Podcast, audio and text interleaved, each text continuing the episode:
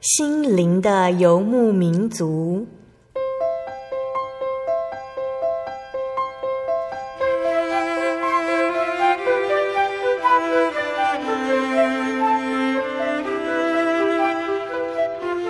在这个谁都不管谁的后现代社会里，每个人的心灵都是游牧民族。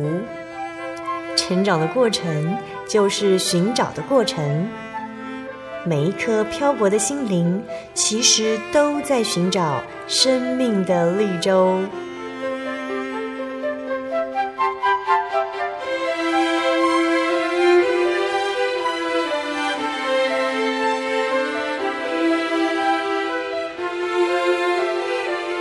本节目由真耶稣教会台湾总会制作，欢迎收听。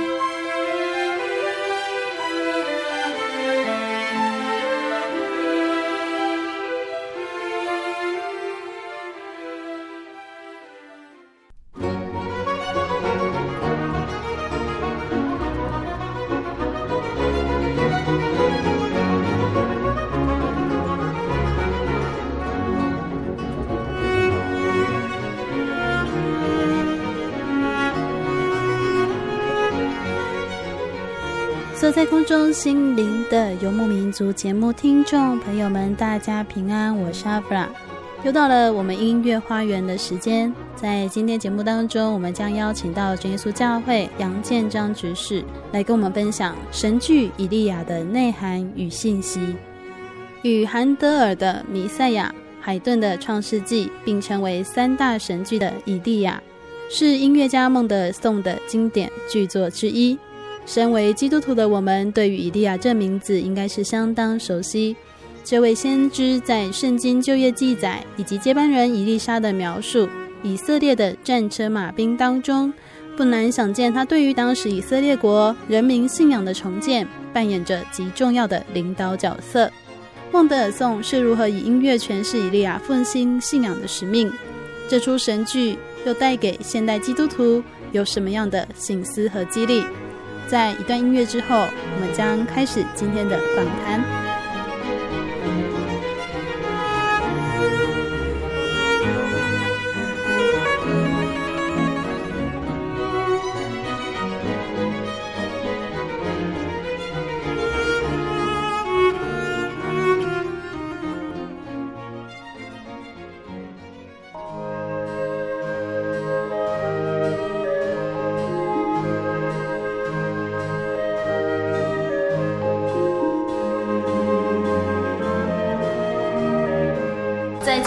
当中，我们邀请到的是真言诗篇圣乐团现任团长杨建章执事。那先请执事跟大家打个招呼。我们的听众大家好。真言诗篇圣乐团已经有多久的时间？呃，其实我们真言诗篇圣乐团从开始筹备，然后到正式出来，嗯，约在二零零五年，所以离现在应该有七八年的时间了。在我们教会真耶稣教会里面。我们做了很多的诗诵、诗歌的这种工作。其实，在做诗歌的这些工作的大部分的同龄呢，并非是音乐的专业，但是呢，因为主耶稣给我们这个机会，哎，我们也都秉持着一个这种喜乐的心，所以大家做了很多的这种诗诵的工作。特别我们有目共睹，在我们真耶稣教会各地方的教会的诗班都唱得非常好。那我们就有这样的一个想法。是不是我们真耶稣教会的诗班这种诗诵的能力，有什么样的方法再进一步的加强？哦，这是我们刚开始的一个一个思考。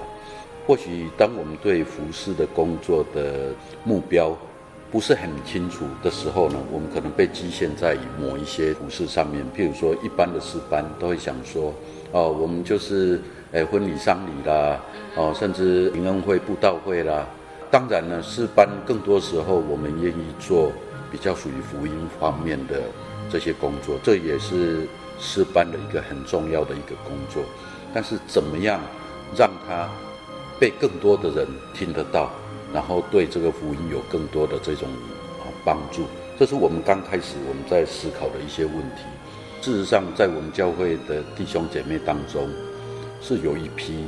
他们是被很正式的专业训练过的，譬如说他们是音乐的主修，可能是在国中、高中就是音乐班。这些人分散在各地方教会当中，如果说要做一个比较专业的诗颂的这种服饰呢，可能有一点困难。那我们就想到说，是不是有机会将这整批的我们教会里面的这些专才，把它集合在一起，让我们的这个音乐服饰呢，第一个更加的专业化。第二个呢，它的服事的方向更加广度更加的宽广，啊，这个是刚开始我们要成立真言诗篇圣乐团的一个思考。记得在好几年前，李文玲姐妹哈，她现在她已经安息，但是呢，她是一直有这种信念，她一直有这种想法，介于有譬如说大专班学生联会啦，或者是像圣乐他，就把这些学音乐召集在一起。然后跟他们耳提面命，跟他们讲，主耶稣给你们这么好的这样的一个机会，你们应该把你所学的拿出来来服侍。我们都觉得说讲归讲，但是没有一个具体的一个行动，因为我们没有一个在真耶稣教会到圣乐团成立之前，没有一个平台可以让这些人一起来做这种服侍。乐团的成立又是另外一个主耶稣很特别的一种带领。其实真言诗篇圣乐团，它成立的时候就是一个啊诗班合唱团的一个形态。圣乐团的成立呢，它背后必须要有一个哦组织来支援它。所以呢，我们又成立真言诗篇圣乐发展协会。所以呢，它是正式对政府立案的一个组织。圣乐发展协会有宗旨存在，我们先把宗旨看清楚了。那我们才知道说我们要怎么去推展。那在我们的这个宗旨里面，我们特别提到几个重点，协助我们真耶稣教会呢，在圣乐推广，让很多的弟兄姐妹能够听到好的、很正统的圣乐。第二个呢，我们要对诗颂的带领，让它活泼化，但是呢，更走入近前的这个方向。另外一个呢，是朝向一个我们。组内的这些弟兄姐妹的服事的能力的提升，另外一个呢，我们当然抓紧一点，就是我们对福音的工作的一种责任感。如果说以我们教会过去以来的这种很制式化的这种诗歌布道也好，或者什么，就就会觉得说，它局限在我们自己教会内部，然后我们当然可以带慕道者来，但是他没有办法打出去外面。这也是圣乐团的一个特别的概念，就是在福音上面能够啊对教会有所帮助。原本我们的计划当中是先把合唱团啊，就是这个圣乐团啊，把它接顾起来。然后呢，我们渐渐朝向，这也是我们本来是我们比较长期的目标。结果呢，在我们成立的第一次的大的演唱会嘛，因为我们唱的这个韩德尔的弥赛亚，必须要有管弦乐，顺理成章的，我们管弦乐就。着急，哎，就起来了。那时候我们都觉得很惊讶，因为在里面呢，无论是圣乐团，无论是我们圣乐团里面的管弦乐团，里面完全没有那个打手哦。打所谓打手，就是说请外面的这个专业的来帮我们做那一项。我们完完全全都是我们真耶稣教会的弟兄姐妹来做。那个时候，老实说，我个人都不觉得说我们的管弦乐团弄了起来。因为到里面来他的呢，有很多都是国小学生，国中。我想说，哇，这些童子军，然后怎么有办法？哎，但是我们做了一场第一次的很有意思的这种音乐会，那我们也也意识到，要是这些小孩子当时在国小、国中，让他们再经过三年、五年，他们都长大了，这个时候我们真耶稣教会的管弦乐团就很自然就出来了。哦，那我觉得说，这也是我们在做这个事情的过程当中的一种。我看到主耶稣给我们的恩赐。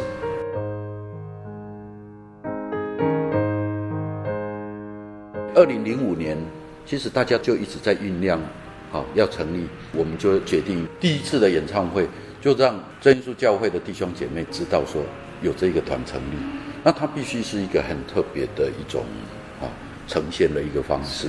那我们那个时候就决定说，好，我们要啊正式的让所有人知道，所以我们就。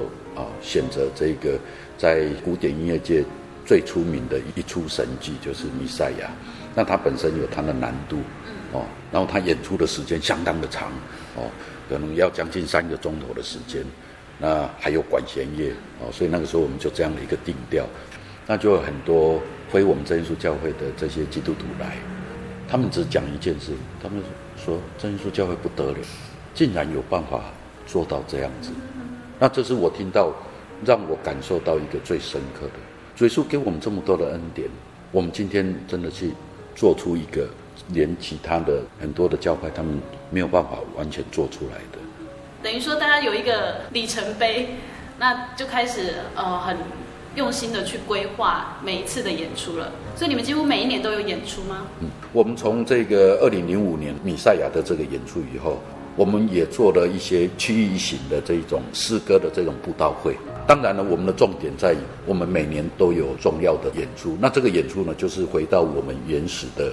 哦，我们发想的这个目标，从米赛亚哦，这个是神剧当中一一出很重要作品。后来呢，我们又唱了布拉姆斯的《德意志安魂曲》，这是在二零零八年。二零零八年的年底呢，我们又唱了这个海顿的这个《创世纪》。那我们在做了很多场的这个演出，总会也希望说我们做一些出版品哦，比如说我们教会赞美诗相关的这个。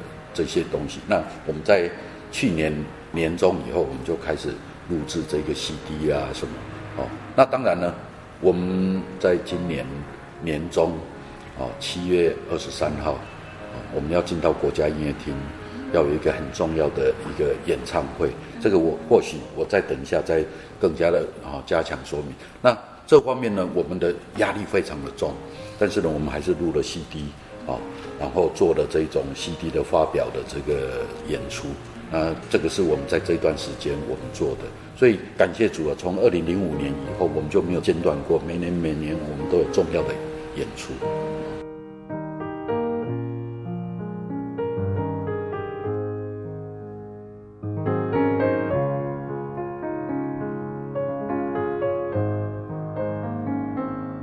接下来跟大家分享一首诗歌，歌名是。祷告的殿，歌词是这样写的：我献上我生命给你，我来到你圣洁之地，献上我的生命成为馨香活祭，用新生命充满我心，渴望新鲜恩膏降临，在你心意恒切祷告，清楚听你声音，使我成为祷告殿，圣洁祷告的殿，让各方各族都聚集。来敬拜，寻求你。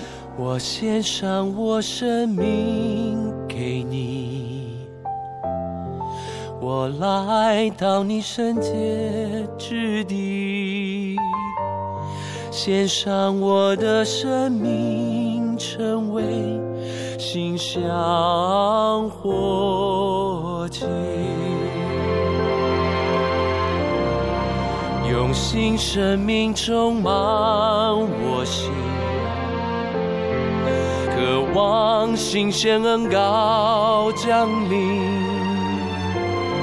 在你心里恒切祷告，清楚听你声音，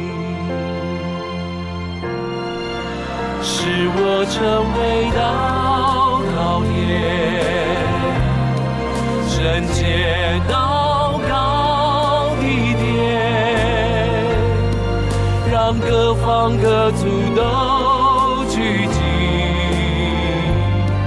来敬拜寻求你，使我成为祷告殿，圣洁祷。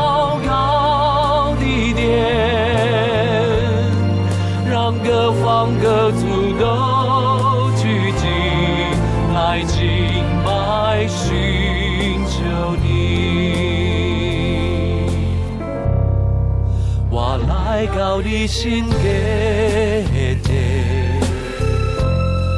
奉天军队来回应，献上我家己正做你。合意的器皿，你想使我心的生命，用深情来充满我，我。会顺探你的心意，听无你的声音，来给你祈祷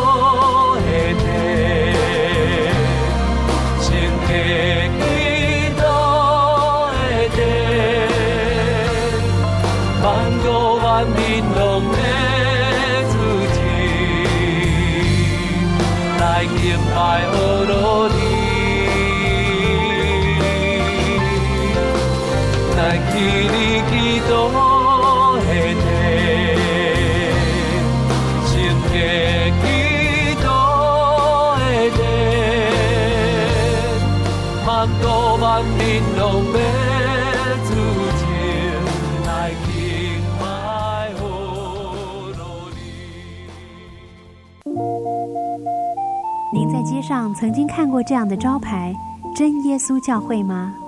也许您很想，但是却不好意思进来看看。其实我们真的非常欢迎您。下次当您在路过真耶稣教会时，欢迎您进来与我们同享神的恩典。真耶稣教会，台中邮政六十六至二十一信箱，欢迎来信，愿您平安。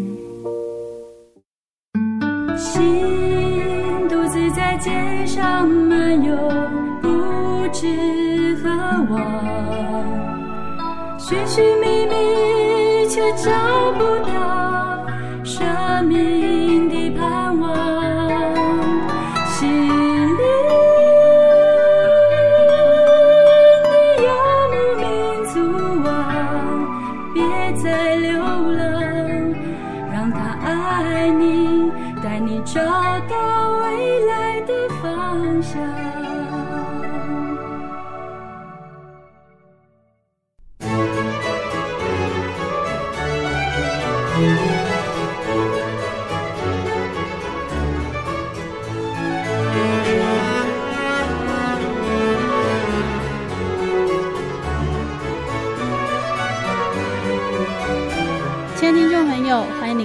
心灵的游牧民族节目，今天播出八百一十集《音乐花园圣乐之旅》神剧《以利亚》的内涵与信息。我们专访到的是真耶稣教会杨建章执事，执事将与我们一起来分享以利亚的故事，并且将带来真言诗篇圣乐团二零一二年年度音乐会的消息哦。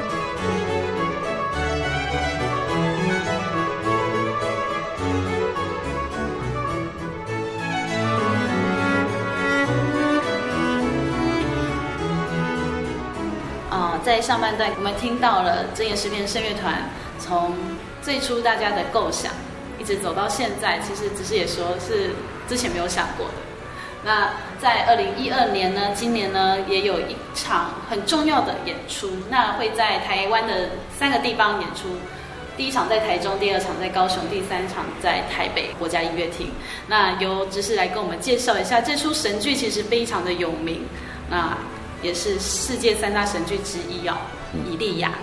只是呃，你们为什么选择《以利亚》这个曲目呢？好，刚刚我在前半段的时候有谈到，我们每年都有重要的演出。嗯。那当我们在在思考我们这个演出的这个方向，当然，在每一次的演出以后，我们会得到两极化的这一种回应。一个就是说，哎呀，你们唱的很好，那这当然是我们乐意听到。那另外一个。就是说，你们唱的那些我们都听不懂，你们都唱外文的，你们都唱那种哈很艰深的曲目，啊，那其实呢，这个就是在你一个合唱团啊，一个我们圣乐团取舍之间。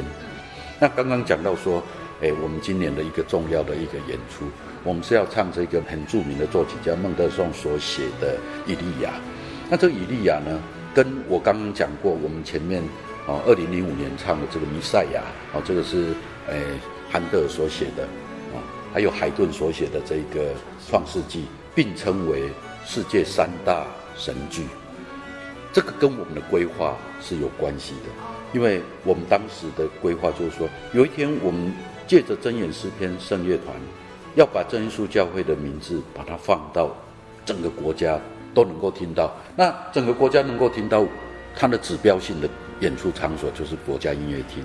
我一直觉得说，其实我们今天要谈到这个以利亚，他是一个靠着祷告，是啊得胜的这一个这一个先知，哦，所以我都觉得说，我们这一次的申请呢，啊，跟我们所唱的这个以利亚有关系。很多团员、很多弟兄姐妹都为这件事情祷告。在国内的很多的演艺团体当中，我们被选上，我们可以进去，啊，所以这个是一个很特别的一个恩典。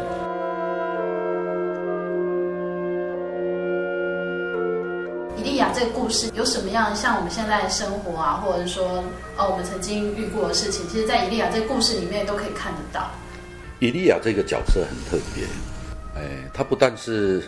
被称为以色列的战车马兵，意思就是说他是以色列最勇敢的一位先知。其实我们从圣经大概都写在列王记下十七章开始，一直到列王记上这一段，是以利亚为神工作一生的他的行程。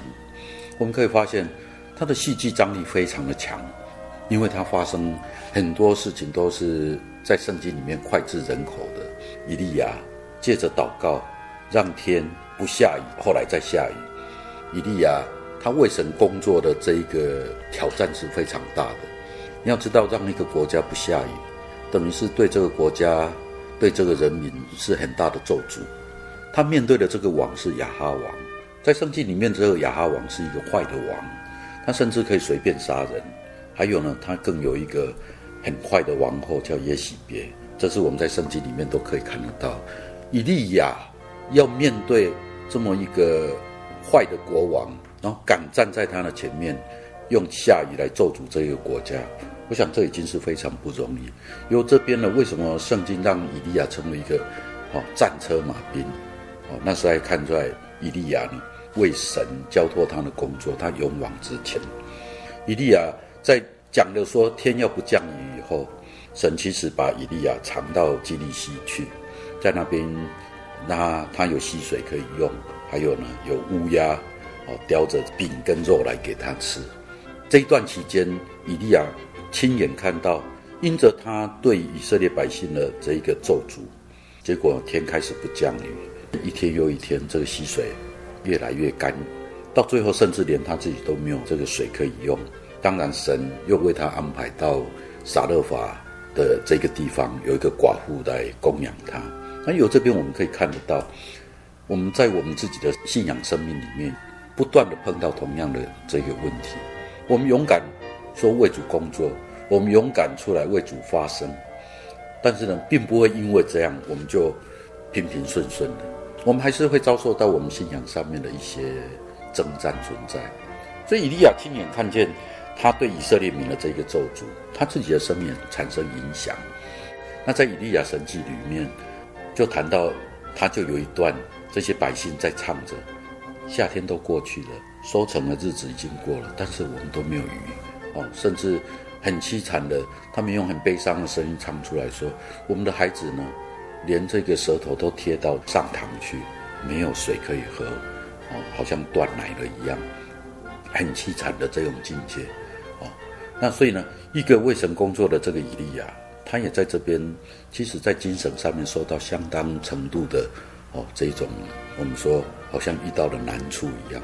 但是我相信以利亚，他靠神的心很够，所以呢，他就被神安排到撒勒法寡妇家去。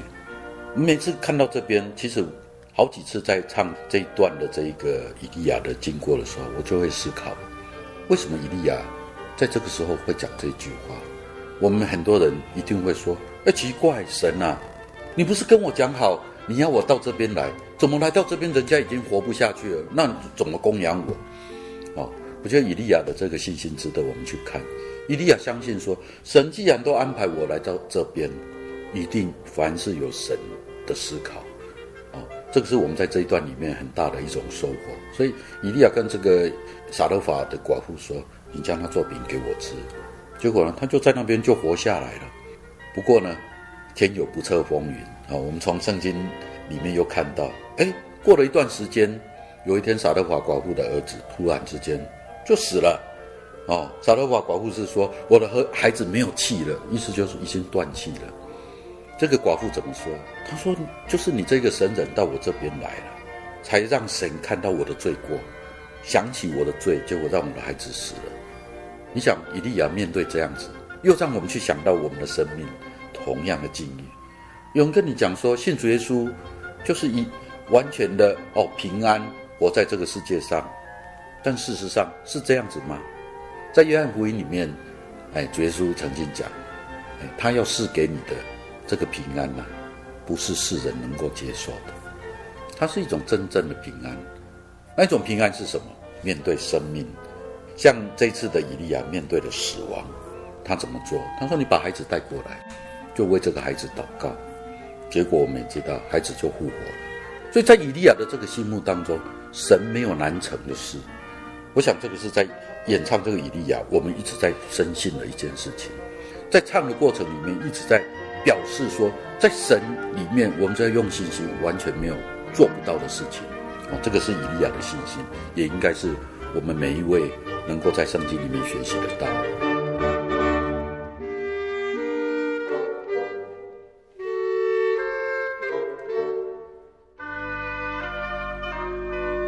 以利亚接着呢，时间一到了，神要以利亚说：“哎，你到亚哈王那边去。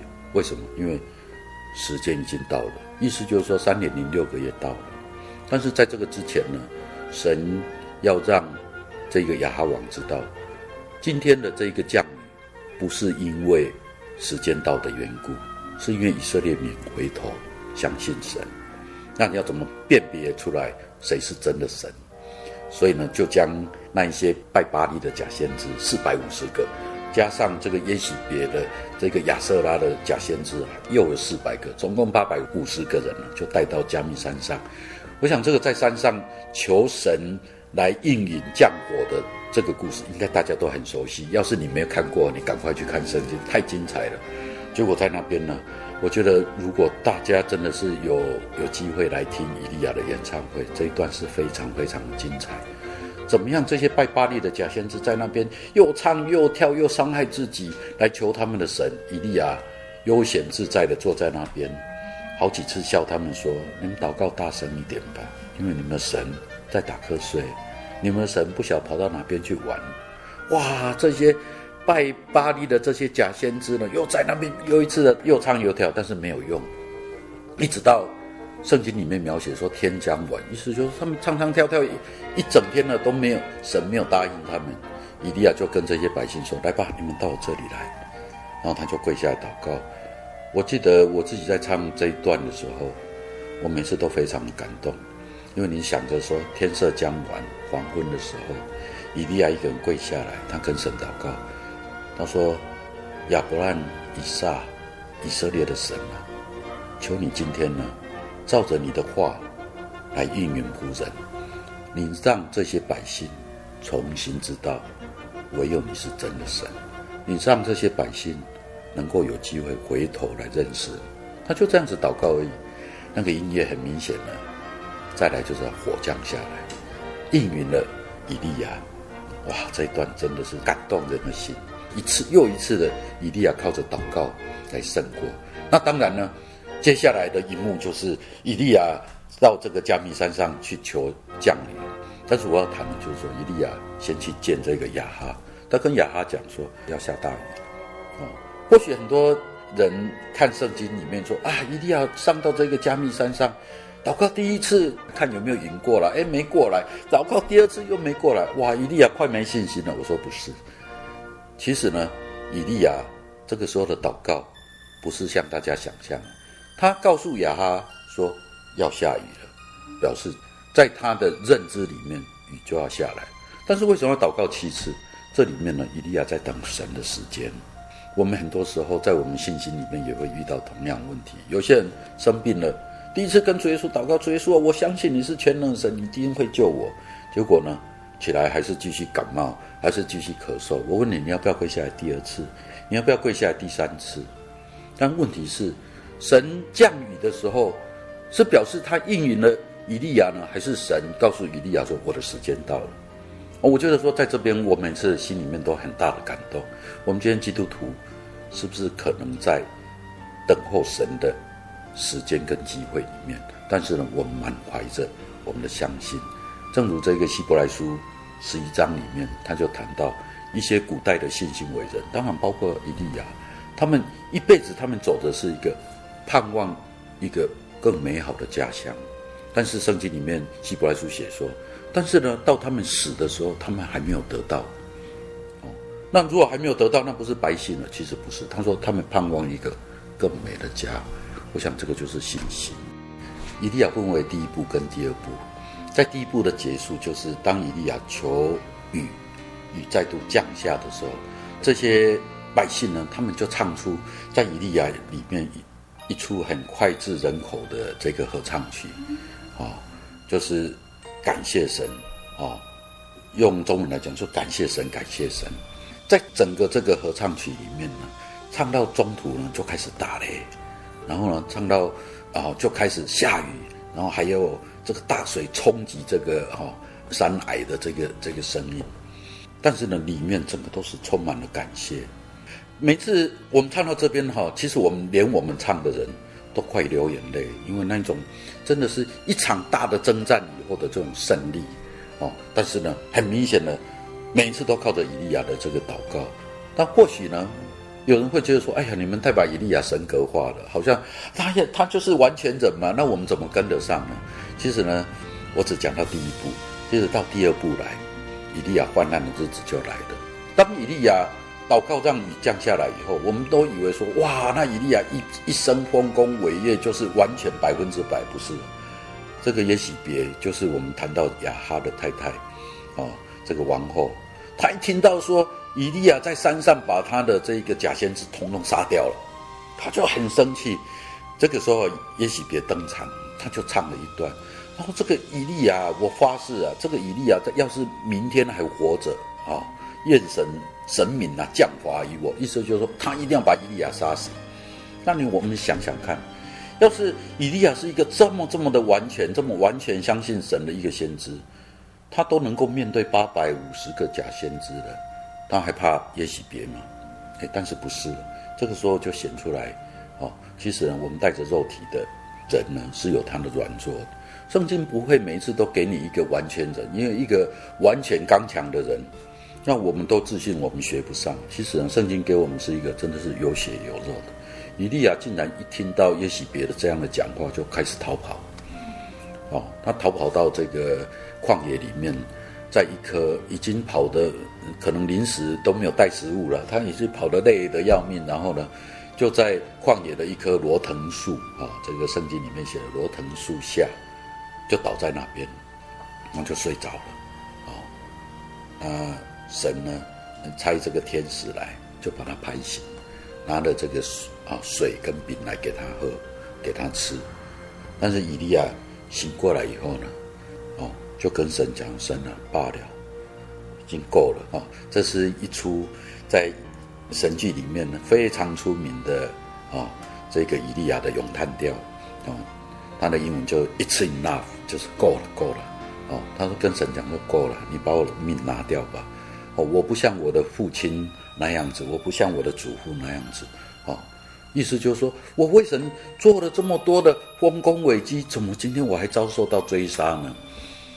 诶，这边呢，我觉得说更符合我们的心境，因为今天实在在我们四周也好，甚至连我们自己，有时候我们都自己。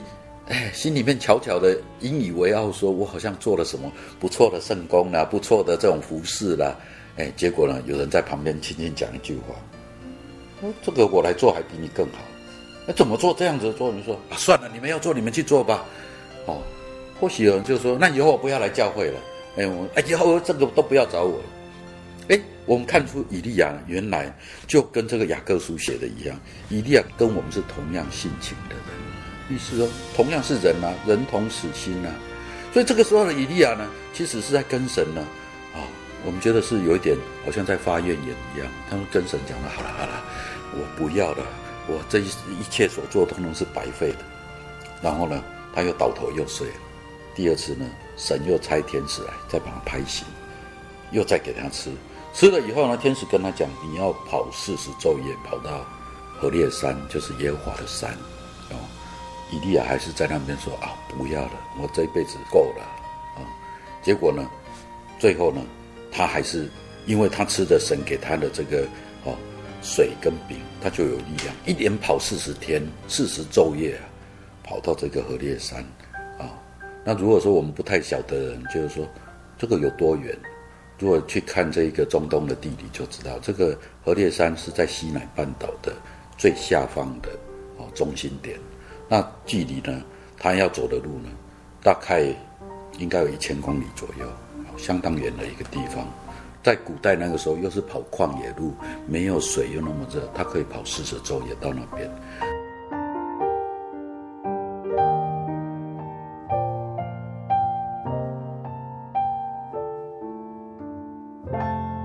那到那边发生什么事情？哇，这个以利亚的后半段真的是你们一定要听，很精彩哦。因为以利亚到那边呢，就跑进山洞躲起来。那躲起来做什么？神呢就出声跟以利亚说：“以利亚，以利亚，你在哪里？你在山洞做什么？”以利亚按照中文圣经的翻译说：“我在这边为耶和华大发热心呢。”哈，其实很多人都搞错。哇，以利亚真厉害，在山洞里面发热心。哈，其实那个热心呢。的解释啊，这个翻译是有一点出入的。那意思就是说，我在这边呢，为了我自己呢，愤恨不平了，就是我很气愤。他说啊，这些百姓呢，哦，拜巴力哦，然后呢，杀了神的先知，现在呢，只剩下我一个人，他们还要寻索我的命。一连两次神这样子叫他，他都讲这句话，可见他心态非常的不平衡。哦，不过呢，神是慈爱的神。我们真的在这里面看到，愿意服侍神、愿意忠于神的这个先知，虽然他在这个时候完全显出在人性上面的软弱来，但是神呢，用水跟饼让他有力气。另外呢，神呼叫他，呼叫他说：“以利亚，你出来。”然后呢，神在以利亚前面呢要现身，这个在圣经里面你看不到的哦，连摩西都没有办法看到神了。结果神在以利亚前面要现身，那怎么出来的？哦，这一段哈，你们如果听以利亚神剧，真的是会。这边是以利亚神剧里面最难唱的一首。神用地震、用风、用火，在他的山洞前面哐经过，又狂风大作，又地震。然后圣经都写说，这些过去以后，神不在当中。然后呢，到最后有微小声说：“以利亚出来。”啊，哎，神用这么奇妙的方法让以利亚亲身体验到神。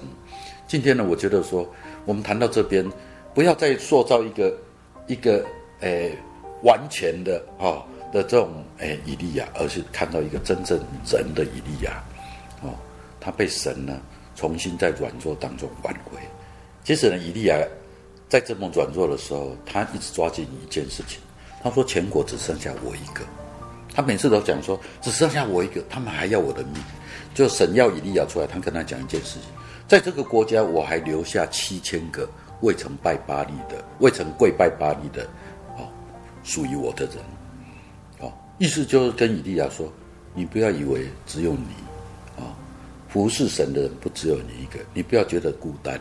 你会觉得孤单是以前你都没有找到同工。”哦，所以他跟以利亚讲：“你去去找一个人，就是后来成为他的徒弟以利沙。”哦，所以呢，以利亚走出来这一段以后，我我觉得说，整个这一个让我们去体会到，今天呢，神要让我们知道，我们不要单独去面对试探，不要单独去面对试炼。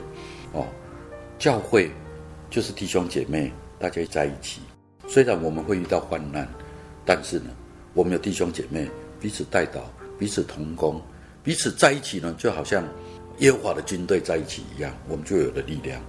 所以呢，神就告诉这个以利亚，你出去，然后找到你的同工。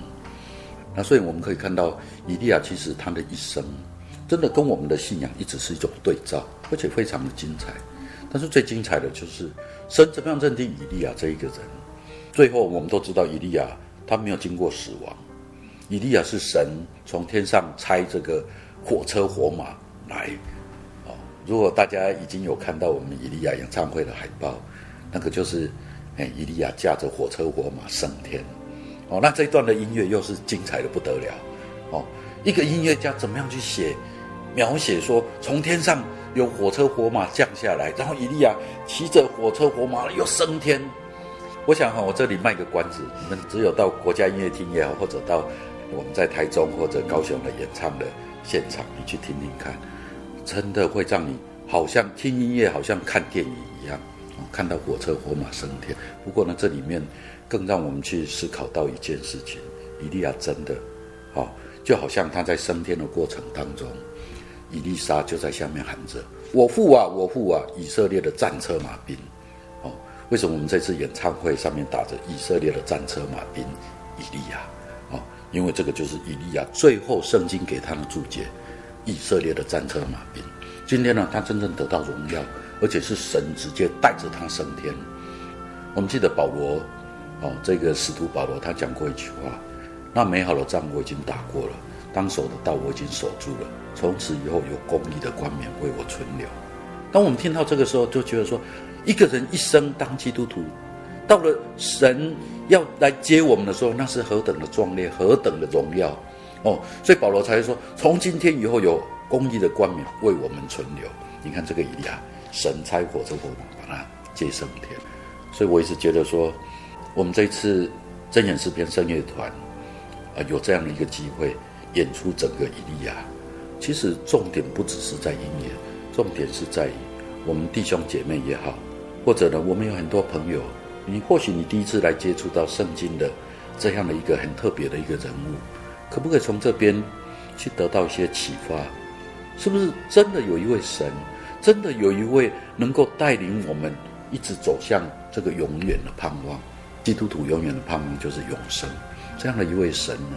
你看这些古代的先知，这么一个赫赫有名的以利亚，他一生的遭遇，那我还是要回到前头来。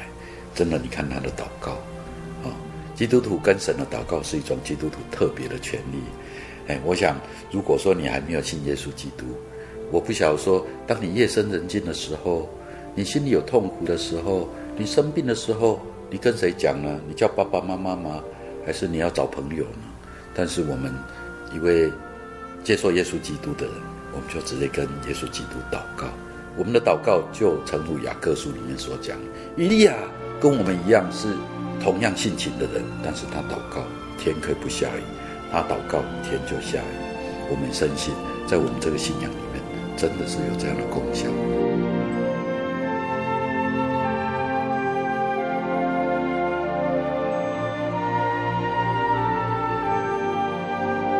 所以我都一直有一个想法说，真的，我们今天来唱，跟其他的这些正式的呃专业的演艺团体不同的地方在哪边？因为我们是教会的组织，我们完全相信祷告的力量。当年这个以利亚，他在这一个加密山上跟八百五十个假先知抗衡的时候，是他一个面对这些假先知，但是呢，神回应他的声音。所以，我都跟我们圣乐团团员讲，我们祷告，用祷告来做这项圣工。哦，我们也也请我们听到了所有的听众，无论到时候你会不会来到现场的，我们的所有的弟兄姐妹，不断的为我们祷告。你要是在现场，你就在现场为我们心里默祷，因为我完全相信，当我们站在那边唱的时候，虽然我们人数可能到时候在舞台上面，哦，可能是百来个左右，就是合唱团加上。这一个管弦大概百来个人，但是呢，可能会，我相信有十二名天使一起为我们来唱，因为我们唱出来的这个声音，我们唱出来的这个歌声能不能感动人，那个并不在乎我们的技巧，那个在乎神会不会感动在当场的所有的人。啊真的，神的安排很奇妙。我们刚第一次我们去唱弥赛亚，我们后来想说，哎，我们也不妨来唱唱这个这个创世纪。但是我记得说，在那个时候，我有跟我们的指挥提出来说，哎，我那我们是不是要来唱这个以利亚？他看看我，哦，他意思就是说，怎么可能？哦，那个这么大的一个制作，但是呢，感谢主，我们已经走上这一个啊、这一条路，而且呢。我们求求主耶稣带领了哈，我们就在今年的夏天，我们要完成我们这样的一个任务。就是可以跟我们预告一下，就是这三场的时间嘛，让我们听到听众朋友能够有机会呢，索票入场。当然，我们的第一场演唱会是在七月十四号，就是星期六晚上，在台中的中心堂。啊，这个如果台中地区的，应该大家都很熟。那这个是一个锁票入场。那有关这个票务的问题，我等一下我再谈。第二场呢，就是一个礼拜以后，七月二十一号的星期六，在高雄市的中山大学的逸仙厅。啊，这个也是锁票入场。然后再来是七月二十三号，哦，这是我们很重要的一个档期，它是星期一晚上，在台北市的国家音乐厅。那这一场音乐会呢，是要卖票的，哦，是透过两厅院的售票系统。这三场演唱会，听众们如果说就近你的地区啊，不过我是很期待说很多人肯花钱购买票来到这个国家音乐厅，因为我们知道这一出的《以利亚》呢。其实它的管风琴的部分相当的壮观，但是其他的两个演出的场所没有管风琴，所以你要听到原貌原原本本的这个哦，你一定要来听听跟管风琴一起搭配的演出。在这里面，我要谈谈有关票务的，因为我们在中部地区啦跟南部地区，我们都是锁票入场。其实我们是想说，这三场我们都把它当做一个，虽然它叫做音乐会，我们希望它是。有很多的慕道者到我们当中来，哦，那目前呢，像我们规划北部地区，像台北，这个是要买票的，但是呢，我们推动一个方案，你买一张票，然后，你带一个慕道者，我们送你一张票，所以呢，我们组内的弟兄姐妹，哎，大家听到这个消息，到时候看到这个网络上面哦开始卖票，你不用急，我们对教会内部我们会有一个方案。你就密切注意我们教会内部的这个消息，我们会推动这样，你愿意自己买一张票，然后你带一个慕道者，我们送你一张票。我们希望在国家音乐厅，国家音乐厅的座位大概两千两百多个位置，我们希望到时候有超过五百个慕道者能够到我们当中来，哦，这个是我们想要达成的。啊，在福音上面的这种使命哦，那至于中部跟南部，我们对不起啊，到目前录音为止，我们还在规划当中，因为它本来就是免费索票，但是呢，有多少人愿意这样带慕道者来？我们可能要去想一些方案然后，给大家一个吸引力。比如说到时候那个 program，那个是要卖钱的。那你如果带慕道者来啊，就就编辑哈。啊，我们现在还在想啊，但是呢，重要的就是说，弟兄姐妹也不要把它想说我们到底在做什么。我们想在一个想象，就是既然我们用了这么大的人力，用了这么多的这个大的计划，我们希望达成的是弟兄姐妹愿意带慕道者来到我们当中。啊，这是我们的最大的一个想法。真的是感谢神哦。哦，我刚刚听到只是说台北场呢，其实还有教会自己内部的方案，是要提供你可以带慕道者一起去领赏。嗯，这是我刚刚听到觉得很感动的一件事情。老实说哈，我们光在票务这方面，就光为了这样的一个方案，可能我们自己要花四十万到五十万来吸收啊这个票。那当然呢，我觉得说，要是大家都能够带慕道者，花这些钱本来就不算什么。因为外面的团演团体的演出，他们是为了看能不能从票房里面赚钱。但是事实上，我们知道从国家音乐厅到中部到南部，整个无论是租场地的费用，无论是整个这个人员运输的费用，还有哦韩国何烈三师班要来哦，这样整个这个费用加一加，哦，我们这个制作可能要花掉将近哦两百万左右的这个经费。那这样的一个经费，当然我们有很多的爱主的弟兄姐妹，他们愿意做相对的这个奉献。那如果说你们听到这个节目，哦，愿意来支援这项圣工的，我们很感到很喜乐。那请主动跟我们圣乐团来联系。哦，那这一个工作当中，让我们觉得最感动的，就是说我们所有的这些发挥，都不是在人事费用上面，连我们的诗班的班员。完全没有交通的津贴的补助，什么都没有。不但是没有，他们还要自己缴团费。哦，他们来唱还要缴团费。哦，甚至呢，我们为了要唱得更好，我们都自己私底下再去找老师啊，找老师的这个学费啊，都自己出。哦，所以大家知道说，我们要选择以利亚。当然，第一个就是说，我们这样能够进入国家音乐厅。哦，再来呢，以利亚其实对我们的这个信仰，哦。我们今天无论是给慕道者听，无论给我们对主内的这些弟兄姐妹，有很大的造就。我们看以利亚，他打从哦，在这一个啊列王记上好第十七章，他一出来开始，你就看到他是一场一场的征战。最能够鼓舞我们的，就是说他的每一场征战都跟祷告有关系。哦，无论是他在王的前面讲说，今天我如果再不祷告求雨的话，天就不降雨下来。再来到撒勒法寡妇那边去，他的儿子死了，用祷告来胜过，让他的儿子复活。再来到加密山上，跟着假先知的这些大战，不是拿刀子跟他们砍杀，而是靠着祷告，哦，神从天降火下来。三年零六个月不下雨的，他到加密山上面祷告，经过七次的祷告，雨降临。你可以看到以利亚一生他的这些工作都跟祷告有关系。那这也是今天我们在弟兄姐妹当中，我们可以彼此勉励的。太多事情，太多时候，我们觉得说，哎，我们靠自己的能力在做吗？其实不是，哦，其实呢是靠神的灵才能够成就这些事情。哦，包括我刚刚在讲，我们申请国家音乐厅，我们在做的很多的事工，我们都觉得说神在为我们安排。其实呢，在这里我还可以给我们组内的弟兄姐妹一个一个想象。哦因为我们在申请这个国家音乐厅的过程当中，我们才去想到说，是不是主耶稣在为我们安排一条很特别的路？因为各位知道，我们真耶稣教是一九一七年成立的，哦，在中国北京成立的。那你们要要知道，到了二零一七年，是我们真耶稣教成立百周年。如果说我们在圣乐上面，在真耶稣教成立百周年的时候，要能够帮助教会。一些这方面的工作，那我们已经拿到国家音乐厅的入场券，所以呢，这个以利亚的这个演唱会，无形当中也为我们真耶稣教会，在未来在我们百周年的时候，我不晓得说主耶稣要怎么安排，我们圣乐团可以帮上教会什么样的忙，但至少我们已经，因为我们第一次进到国家音乐厅，我们拿到了这个入场券，我们几乎可以进到任何国家重要的演出场所。哦，那这个对我们真耶教会来讲，这也是神无形当中为我们安排的一条路。哦，这也是让各位啊，哎，我们听众能够知道。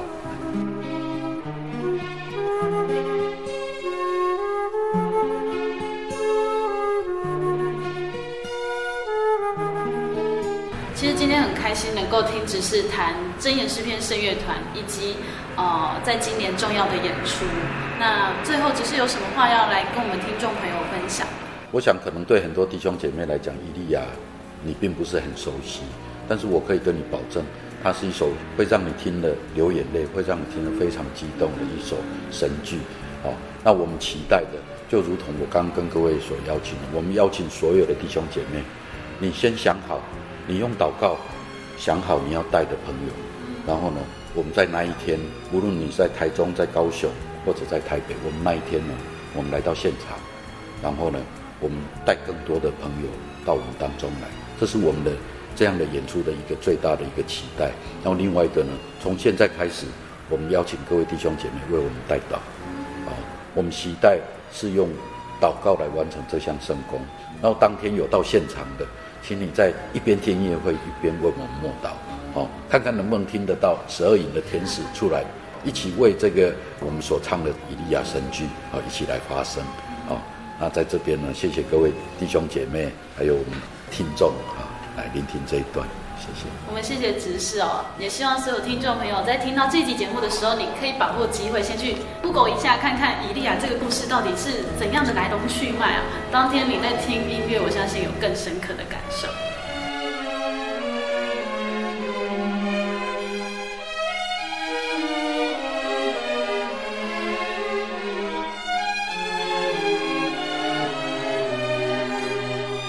听众朋友，如果您喜欢今天的节目，欢迎您来信与我们分享，也可以来信索取节目 CD、圣经函授课程。来信请寄台中邮政六十六支二十一号信箱，台中邮政六十六支二十一号信箱，传真零四二二四三六九六八零四二二四三六九六八。谢谢您收听今天的节目，我是阿弗拉，愿您平安，我们下周再见喽。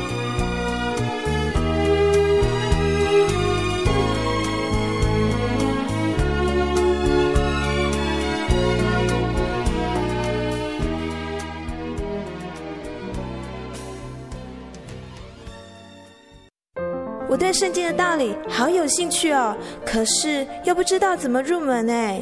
你可以参加圣经函授课程啊！真的啊？那怎么报名？只要写下姓名、电话、地址，寄到台中邮政六十六至二十一号信箱，很快的，你就会收到第一课的课程了。赶快去寄吧！嗯。圣经函授课程能循序渐进的引导您更了解耶稣基督的福音，得到生命的滋润和来自信仰的力量。本课程完全免费，欢迎来信台中邮政六十六之二十一号信箱，请注明参加函授课程。愿神祝福您。